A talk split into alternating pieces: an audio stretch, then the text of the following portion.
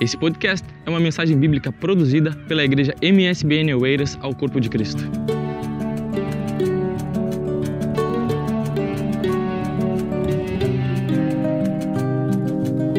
No capítulo 5 de Mateus, nós temos é, o início do Sermão da Montanha. Eu quero que você abra a sua Bíblia, capítulo 5 de Mateus. Jesus Cristo está fazendo o seu primeiro sermão.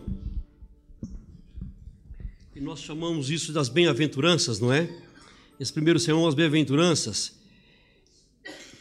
E ele, no primeiro sermão de Jesus Cristo, qual é o desejo dele?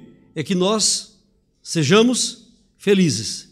Porque é isso que bem-aventurado significa, feliz. Jesus Cristo quer que eu e você sejamos felizes. Vivamos uma vida feliz.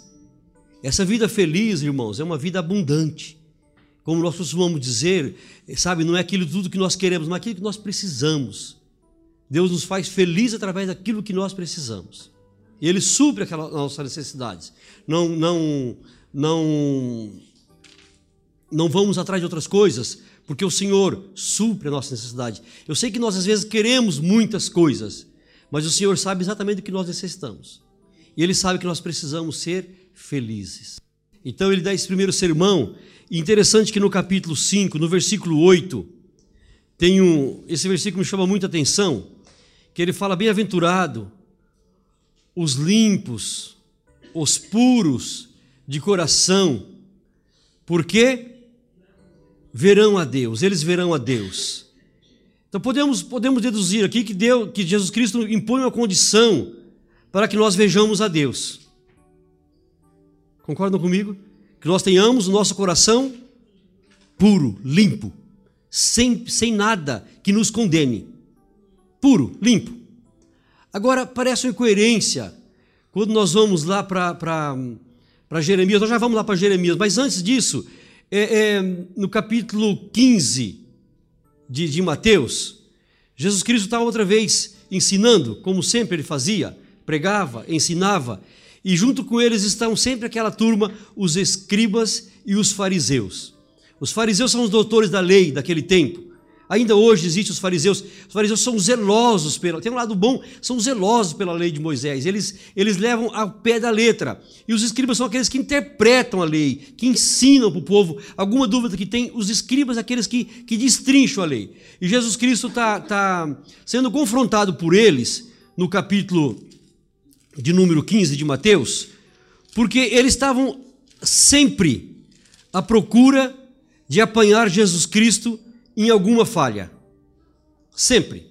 Sabe aquele tipo que te persegue, que quer ver você dar uma escorregadela para ele falar assim: olha, você não disse que é crente?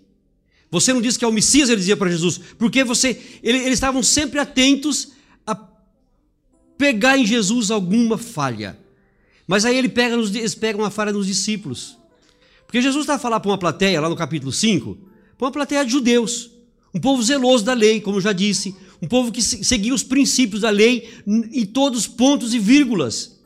E não estava errado em fazer isso, não, porque a lei foi dada para os judeus. Amém, queridos? A lei foi dada para os judeus. Paulo deixa muito bem claro no, no, na epístola aos Romanos sobre isso, mas eles, eles pegam Jesus lá no capítulo 15, pegam os discípulos de Jesus, porque eles estavam a comer sem lavar as mãos. Aí eles apertam Jesus, porque os seus discípulos comem sem lavar as mãos? Eles não pegaram falha em Jesus, não pegaram falha nos discípulos de Jesus. Aí Jesus explica para eles que é bom lavar as mãos, claro que é higiênico. É, é, faz parte da nossa higiene para lavar as mãos. Mas Jesus vai explicar para eles que o que contamina o homem é aquilo que sai de dentro do coração do homem. Veja lá no capítulo 15, no versículo 19. Eles criticam Jesus tudo nesse, nesse, nesse capítulo, mas no versículo 19, Jesus Cristo diz o seguinte para ele: olha, pois do coração procedem maus pensamentos, procedem é, mortes ou assassinatos ou assassínios, procede, é, é, procedem adultérios, procedem prostituição ou impureza sexual, procede furtos, roubos, procedem falsos testemunhos, blasfêmias ou maledicências. Ok? Tudo isso no coração. Então Jesus Cristo dizia para ele assim: Olha, vocês estão tão preocupados em lavar as mãos, mas vocês precisam, se quiserem ver a Deus, ter o coração puro. Levando lá para o capítulo 5, versículo 8. A preocupação de Jesus não é tanto com o exterior, porque o nosso, não é tanto com o exterior, desculpa, o nosso interior reflete no nosso exterior. O provérbio fala que um coração alegre formoseia um rosto. Ok? Então Jesus Cristo quer que nós sejamos alegres, que nós sejamos sempre felizes, o nosso rosto está tá feliz, transmite felicidade. Então, mesmo, mesmo em lutas, em problemas, mas eu, eu não sei se alguém já falou, você não tem problema, você está sempre a rir, você está sempre contente, sempre feliz. O problema nós temos, mas nós superamos os problemas. Jesus está sempre conosco. Ele prometeu estar conosco todos os dias, todos os dias Ele está conosco. Então, nós temos tristeza, claro que temos tristeza, mas a Bíblia fala que a tristeza, segundo Deus, ela produz frutos para nós. Deus às vezes nos deixa, nos concede tristezas, sabe? Para nós aperfeiçoarmos, para termos frutos bons. Mas agora, queridos, como é que nós podemos resolver a questão se Jeremias ele fala que o coração do homem é enganoso. O coração do homem é, é mau. Vamos lá para Jeremias capítulo 17, versículo 9. Vamos ver isso, para nós podermos entender um pouco é, é, é, é, essa passagem, para nós sabermos o que o nosso coração, então, ele é um coração puro, nosso coração é limpo ou nosso coração é enganoso. O profeta Jeremias diz que enganoso é o coração. E outra coisa, mais do que todas as coisas, ou seja, Jeremias está dizendo aqui, queridos, que não tem nada mais enganoso do que o nosso coração. E tem mais o seguinte: perverso, cruel, mau. E ainda pergunta assim: quem pode conhecê-lo? Quem o conhecerá? Se nós formos ler o contexto, Jeremias tem toda a razão de dizer aquilo. Ele está a falar para a nação de Judá que não se converte ao Senhor, não aceita os conselhos, Jeremias, não vamos ler agora, mas o profeta Jeremias, durante 25 anos, ele, ele, ele incentiva o povo de Judá a se converter dos seus maus caminhos, a se arrepender, para que não sofresse o exílio na Babilônia, para que Nabucodonosor não viesse e levasse eles cativos. Mas durante 25 anos ele profetiza, ele fala, ele prega, ele prega, e o povo não se emenda. E aí ele fala assim: olha, enganoso é o coração mais do que todas as coisas, quem o conhecerá? E Deus, obviamente, não estava contente com o coração enganoso, com o coração mau, com o coração perverso. Você pensa que Deus tem prazer em ver essa nossa geração tão má, tão corrupta, tão gananciosa? Quanto mais tem, mais quer, matam-se por, por mínima coisa sabe? É, Enganam-se por mínimas coisas. E infelizmente nós estamos vendo, vendo isso no chamado meio cristão. Infelizmente, irmãos, essa é a realidade. Sabe, traições. Deus não estava contente com isso, como não está contente hoje. Mas Deus sempre, sempre tem uma alternativa para o homem. Deus sempre providenciou e sempre providenciará um escape para o homem. Para aqueles que querem se chegar ao Senhor. Já, já, já, mesmo naquele tempo, ele, promete para nós, irmãos, para todos aqueles que querem, ele promete um transplante de coração. Vamos lá para Ezequiel. Ezequiel capítulo de número 36, e versículos 26 e 27. O profeta Ezequiel, um dos profetas que estava exilado na Babilônia, e Deus usa ele grandemente para confrontar para confortar, desculpa, melhor dizendo, o povo que vivia na Babilônia. Jeremias profetizou antes do exílio. Ezequiel, porém, profetiza já no exílio, na Babilônia. E no capítulo 36, versículos 26 e 27 do profeta Ezequiel, a palavra do Senhor nos diz assim: olha a promessa, e vos darei um coração novo, e porei dentro de vós um espírito novo e tirarei o coração de pedra, o coração duro da vossa carne, e vos darei um coração de carne.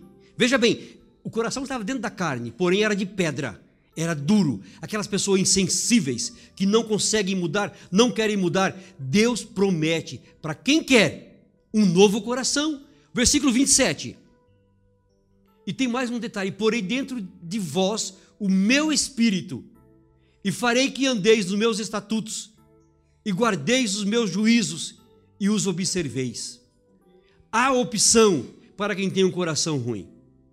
Há opção para quem tem um coração enganoso. Há opção para quem trama, para quem é cruel. Há opção para quem mata. Há uma opção para quem defrauda. Deus promete para todos aqueles que querem dar um novo coração. Nós, nós cantamos, recebi o um novo coração do Pai. Coração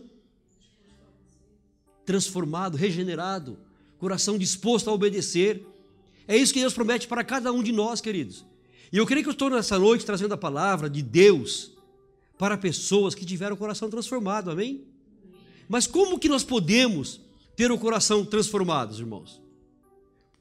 Veja bem, veja bem, é, é, Deus promete por dentro de nós o seu espírito. Porque no Velho Testamento, o que acontecia com os grandes homens? O Espírito Santo não habitava dentro deles. O Espírito de Deus possuía aquelas pessoas para um trabalho específico para uma obra específica. Se você for é, é, é, estudar a vida dos grandes homens de Deus da história, você vai ver que o Espírito do Senhor se apoderou, o Espírito do Senhor se apossou, o Espírito do Senhor tomou e para fazer uma determinada obra.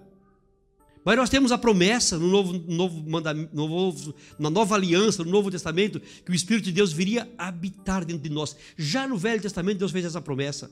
E porei dentro de vós um novo espírito, um novo coração. Mas como é que isso se sucede?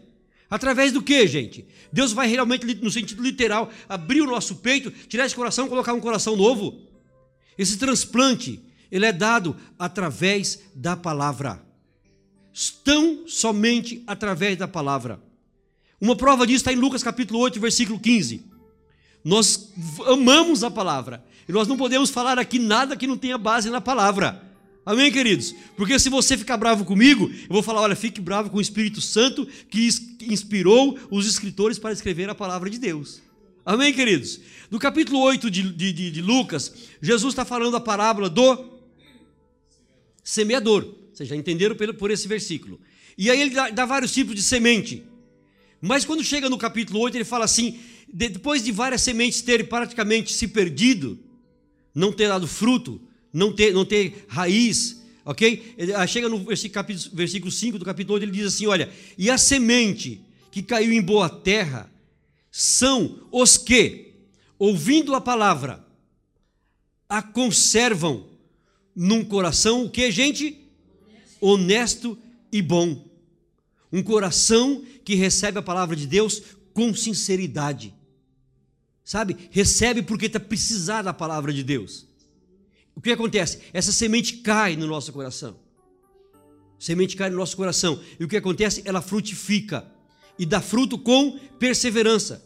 Jesus Cristo falando, falando no, na, na, na, através do Evangelho de João, ele diz assim: Não vos escolhesse vós a mim, mas eu vos escolhi a vós, e vos nomeei, para que vades e dê frutos, e o vosso fruto permaneça, seja, frutos com perseverança. Não é, não é um, um, fruto que ele dá hoje e amanhã. Não, não. É um fruto que permanece. Ou seja, através do nosso fruto, outros virão e frutificarão. Isso é transformação, mudança de coração. É um transplante no nosso coração. Isso é feito através da palavra. Quando nós damos ouvido à palavra, quando nós nos alimentamos da palavra. Essa semana foi postada no, no, no, nosso grupo da igreja uma palavra interessantíssima que eu tenho sempre isso em mente. Irmãos, nós não estamos a precisar ouvir novos sermões, sermões mirabolantes. Não, nós estamos a precisar a meditar naquilo que nós já ouvimos naquilo que nós já aprendemos. Saímos daqui com, com a palavra que nos foi, nos foi dada em cada culto, em cada ensino de terça, escola bíblica dominical, sexta noite, domingo à noite. Saímos daqui que tem essa palavra para nós termos nosso coração escondidinha, para que nós não pequemos contra o Senhor. Quando vierem as lutas, as lutas, as provações, a palavra fala conosco, que nós temos guardado no nosso coração, queridos. Nós temos que parar, às vezes, de ter esse hábito de ler um versículo por ler, sabe? Escondi a tua palavra no meu coração para não pecar contra ti e não parar para meditar nisso, não degustar isso, não, não esmiuçar isso. Porque a palavra frutifica em nosso coração, mas nós temos que ter um coração honesto e bom. Porque senão a palavra, lembra dos, do, do, dos anteriores? Caíram em, em meio, em meio à, à, estrada, caíram em terreno rochoso, e para os prazeres do mundo. Ou seja, nós não priori, essas pessoas não priorizaram a palavra, mas nós, com o coração honesto e bom, nós priorizamos a palavra. A palavra entra em nós e aí há uma mudança no nosso coração. Nós não temos mais um coração perverso, mau. O povo naquela altura tinha de fato mas aí, queridos, o que, que acontece? Às vezes nós, nós nos apegamos nesse versículo de Jeremias e ficamos justificando os nossos erros. O que, que eu posso fazer? Meu coração é assim má. Eu tenho uma índole má, meu coração é mau. Eu tenho uma índole má. Isso vem dos meus pais, dos meus avós. Aí já entra a questão da maldição hereditária. Sabe que nós, que nós estamos a aprender na escola bíblica dominical, aos domingos, às 10 horas da manhã, e tem sido maravilhoso tem sido bom.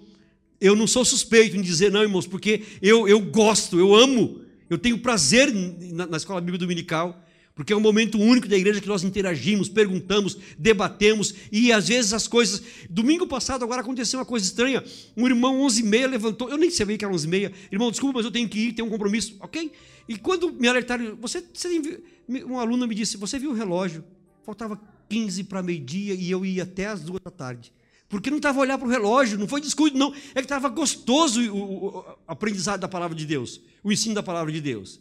Então nós estamos aprendendo sobre isso. Voltando, nos apegamos aos, aos versículos bíblicos, irmãos, às vezes, e nos fazer, fazemos isso de, de, de muleta, de escora. Não, meu coração é mesmo má, porque, pai, isso eu herdei dos meus pais. Não. Quem está em Cristo é nova criatura. Aquele que acolhe a palavra em si, o coração foi transplantado, foi mudado promessa do nosso Deus. Veja lá, queridos, é, Romanos capítulo 5, versículo 5.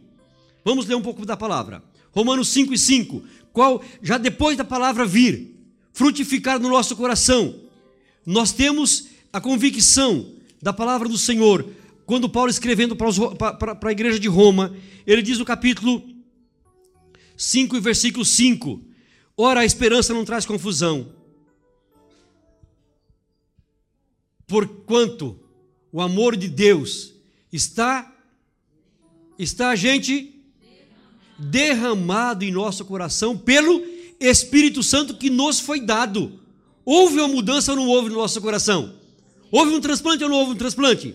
Veja bem, queridos, não está dizendo que o Espírito Santo, é, é, é, que o amor de Deus foi derramado assim, pingado umas gotinhas. Não, foi derramado foi, foi de bastante para nós, suficiente para nós.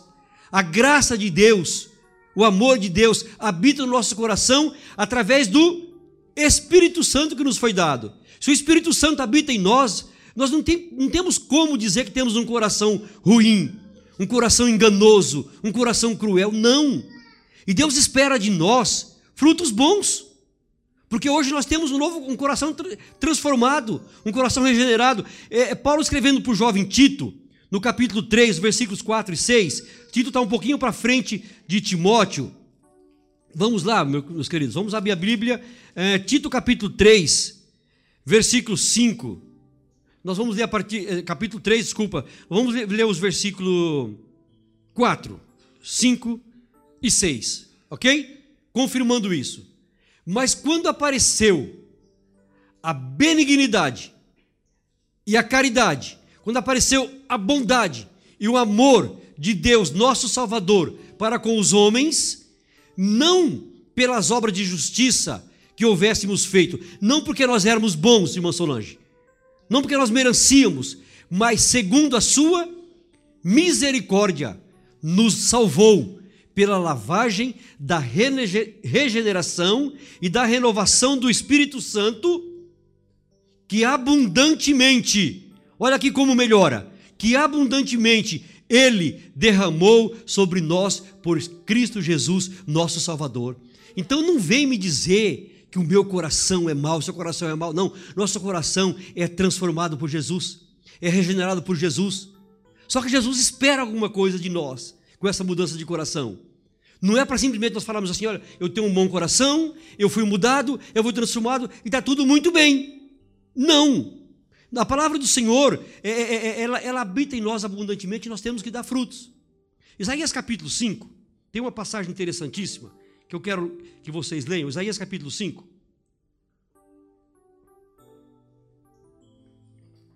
Glórias ao Senhor. O Senhor se lembrou de nós quando ninguém se lembrava, queridos. O Senhor mudou a nossa vida quando nós não tínhamos mais esperança. Muitos de nós aqui já não tinha realmente nenhum fio de esperança. Mas Jesus Cristo entrou na nossa vida. Aleluia! O Espírito Santo habita em nós. O Pai habita em nós, Jesus Cristo habita em nós, a Trindade habita em nós pelo sangue de Jesus Cristo derramado por nossos corações. Essa é uma parábola, um cântico do vinhateiro. E diz a palavra do Senhor que o, o vinhateiro, os, vamos ler: Cantarei ao meu amado o cântico do meu querido. Vamos lá, Isaías capítulo 5? Isso. O cântico do meu querido a respeito da sua vinha. O meu amado tem uma vinha em um outeiro fértil.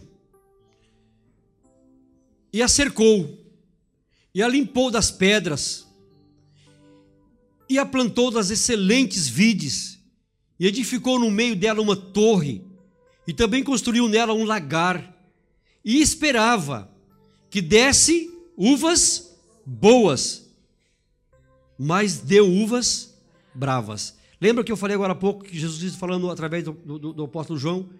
Eu vos escolhi e nomeeis para que vás e des frutos e o vosso fruto permaneça.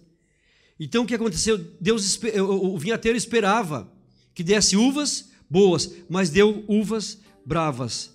E aí ele conclama os moradores de Jerusalém e de Judá e diz: Julgai-vos, julgai, vos peço, entre mim e a minha vinha. Versículo 4: Que mais se podia fazer a minha vinha que eu não lhe tenha feito? E como esperando eu que desse uvas boas, veio a produzir uvas bravas? Fica uma pergunta. Fica uma pergunta. Jesus, o, o, vinhateiro simboliza o nosso, nosso Deus. Ele chama os moradores de Jerusalém e Judá e fala assim: Olha, me dizem, me digam o que mais eu podia fazer por esta vinha para que ela desse uvas boas. Tudo que podia ser feito eu fiz. Bo, bo, bo, plantei boas sementes, bons enxertos, tirou as pedras, limpou, adubou, colocou água, regas, fez tudo o que podia ser feito. Mas quando foi buscar uvas para colocar no lagar, tava, o lagar estava pronto, tinha feito o lagar. O que acontece? As uvas eram bravas, não servia para nada. E aí ele, ele faz uma pergunta: o que mais se podia ser, ser feito? Me diga, onde foi que eu errei com essas uvas, com essa vinha, desculpa, para que ela desse vinhas boas e ela deu uvas bravas? Deus hoje pergunta para cada um de nós: O que eu deixei de fazer por vocês? O que eu podia fazer a mais que eu não tenho feito por cada um de vós? E os frutos? Quais frutos nós estamos a dar para Deus? Que tipo de fruto nós estamos a produzir para Deus, queridos? Onde nós vivemos, onde nós, onde, onde nós trabalhamos, onde nós congregamos, que frutos?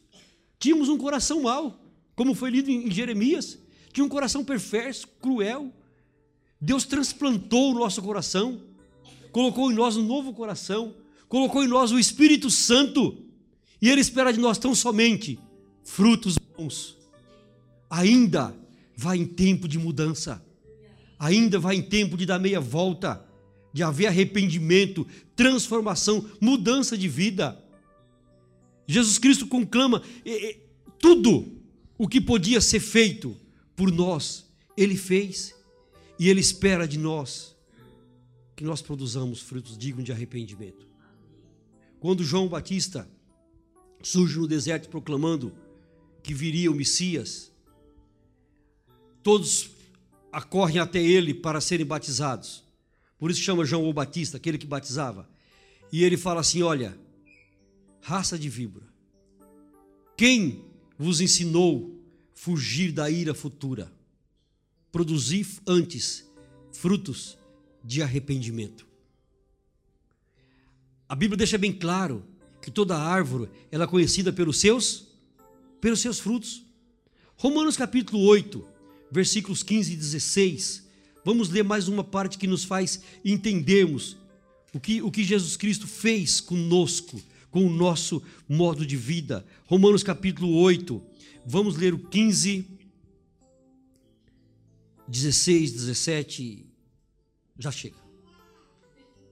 Senão nós continuamos a ler. Aleluia. Glórias ao Senhor.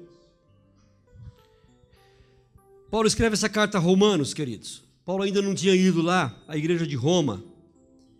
E alguns estudiosos que dizem que quando nós entendemos a carta aos Romanos, nós vamos entender o evangelho completo. Entendemos a Bíblia toda.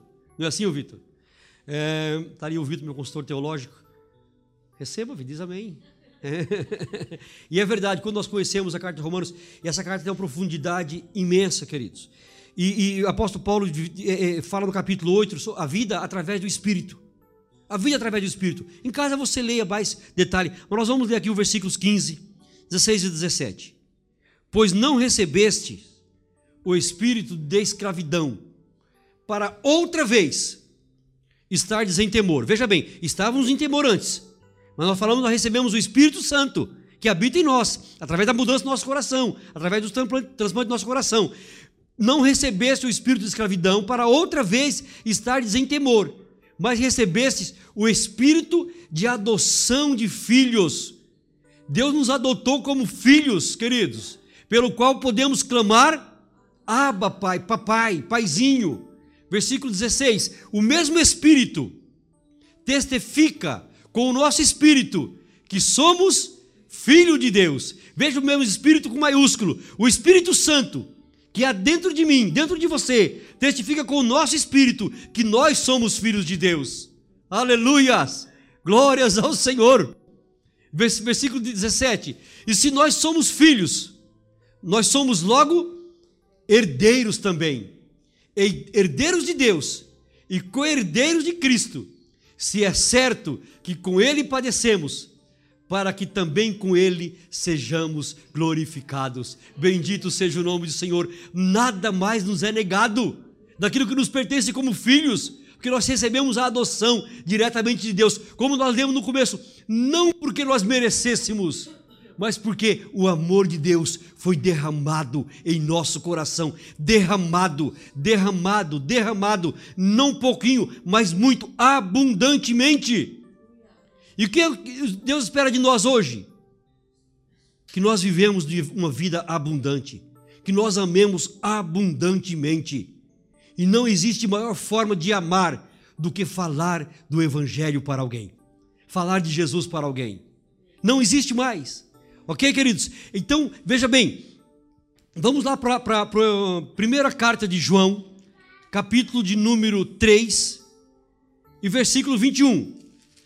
Veja bem, nós tínhamos um coração mau, em Jeremias 17, 9. Em Ezequiel houve a promessa do transplante. Amém? Ezequiel 36, a partir do versículo 26. Em Lucas 8, versículo 15, houve a mudança através da palavra. Depois o Espírito Santo foi derramado em nossos corações de uma forma abundante. Amém? Deus espera de nós que nós produzamos frutos que permaneçam que frutifiquem. E agora, primeira carta de João, lá no finalzinho, capítulo de número 3, versículo 21, para nós terminarmos. A palavra do Senhor nos diz, 1 de João 3, 21. Amados, se o nosso coração nos não condena, temos confiança para com Deus. Não há coisa melhor, irmão Helder, do que nós termos aquela convicção daquilo que nós fazemos, daquilo que nós pensamos, daquilo que nós falamos, o nosso coração não nos reprova. Por quê? Porque o Espírito Santo habita no nosso coração. Mas surge aquela pergunta, Vanessa: mas se nos condenar? Se o nosso coração nos condenar? Voltamos para o versículo 20. Sabendo que se o nosso coração nos condena, maior é Deus, aleluia, do que o nosso coração, e conhece todas as coisas. Quem conhece todas as coisas? O nosso pastor? O nosso professor de escola dominical? O nosso professor de IBADEP? No, a nossa mulher? O nosso cônjuge? Os nossos filhos? Não. Deus conhece o nosso coração e sabe todas as coisas.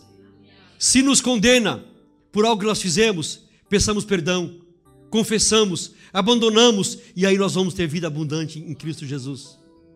Recebi o um novo coração de Deus, um coração regenerado, coração transformado, coração que é inspirado por Jesus.